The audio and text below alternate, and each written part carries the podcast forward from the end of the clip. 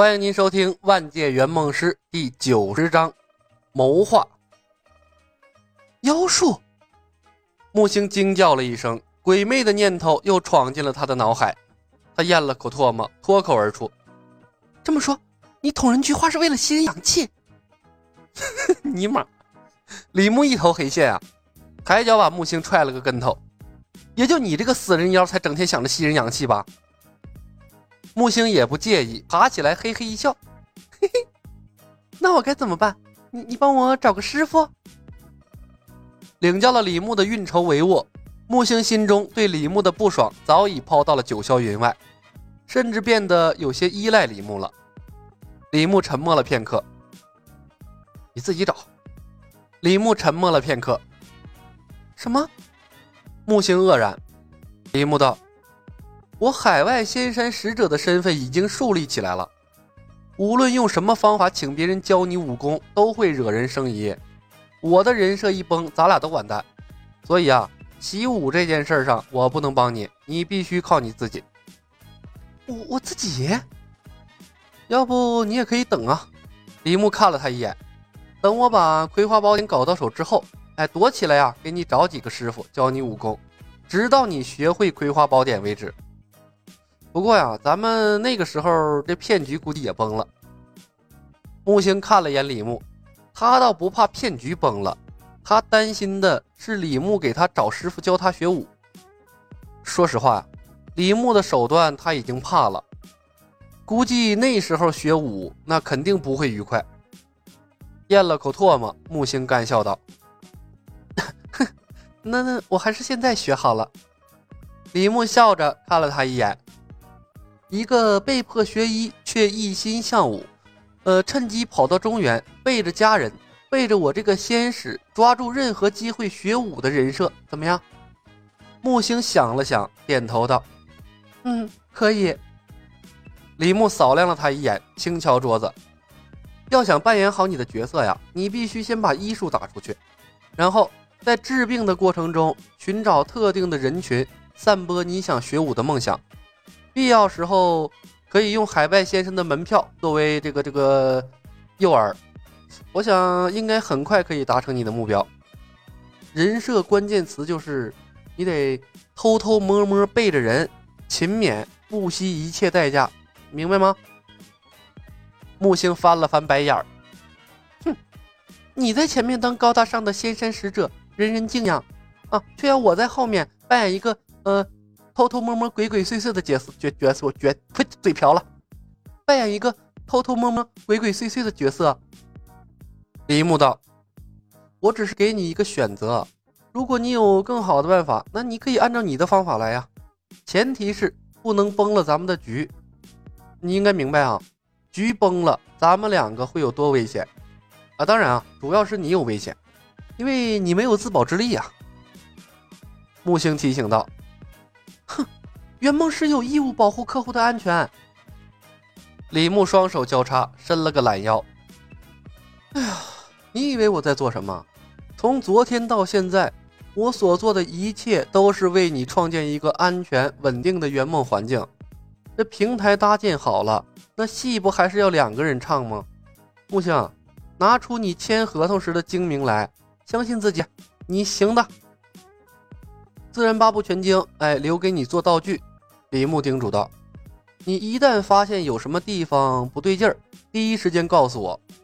你记住啊，在这个世界，圆梦师就是我，我才是你最能相信的人。”木星点头：“嗯，我明白。”当日，木星找到方大平，交给他一叠图纸，让他找铁匠。打造手术器械，为了他的梦想，他决定融入李牧搭建的舞台之中。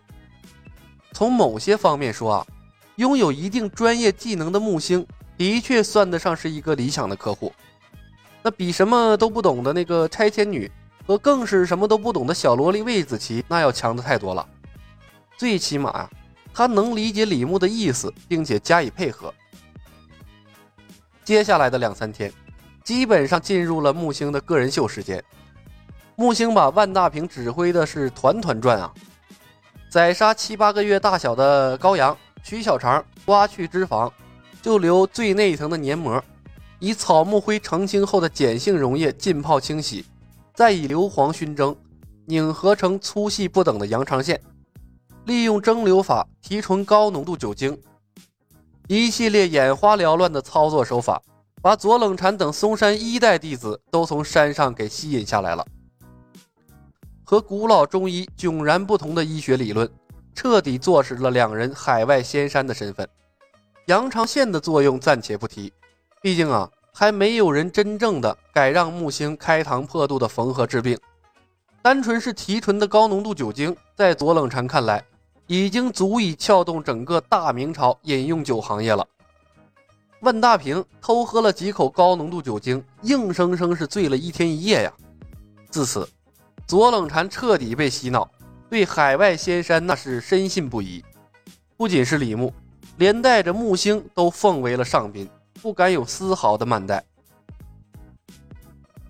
而李牧悠哉悠哉的在嵩山别院吃了三天的羊羔肉火锅，对木星这个队友啊是越发的满意了。他还是头一次享受到来自队友的神助攻呢。经过两三天的发酵。李小白海外仙使的身份终于传播开来，继而在江湖上引发了轩然大波。一批一批又一批的江湖豪客陆陆续续向嵩山汇聚，各大门派迫切的想要搞清楚，所谓海外武学圣地到底是真是假。如果是真的，那么这个突然出现的海外仙山使者，必将改变整个江湖的格局。如果是假的，那一个超级高手也值得所有人拉拢啊！泰山派反应最快，毕竟啊，他们是当事人，而且天乙道人还享受到了李小白的亲自照顾。掌门天门道人、天松道人，还有他们的师叔玉姬子，得到天乙道人的传讯之后，第一时间从泰山赶到了嵩山。三天的时间，天乙道人的伤不仅没有恢复。反而啊，是更加严重了。他平趴在榻上，嘴唇干裂，脸色蜡黄，身上散发着恶臭的气息，整个人呢都是昏昏沉沉的，一副命不久矣的迹象。天松道人撩起他盖在身上的被子，看了一眼，大惊失色：“天门师弟，那李小白竟把你伤成了这般模样，他欺我泰山无人吗？我这就去找他算账。”师兄。不可呀！天乙道人一伸手拽住了天松道人的道袍，巨弱的道：“那李小白啊，武功妖异，你不是他的对手啊！天门师弟，那也不能任由师弟你受如此侮辱啊！”天松道长眼中含泪，他用力跺脚：“哪怕他杀了你，也比如此羞辱于你好啊！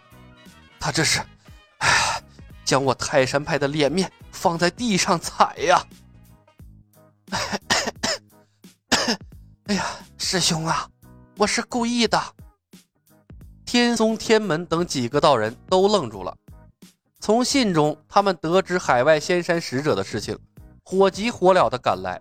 这本以为啊，天乙道人没什么大碍，结果看到天乙道人一副垂危的模样，顿时是一个个怒火攻心。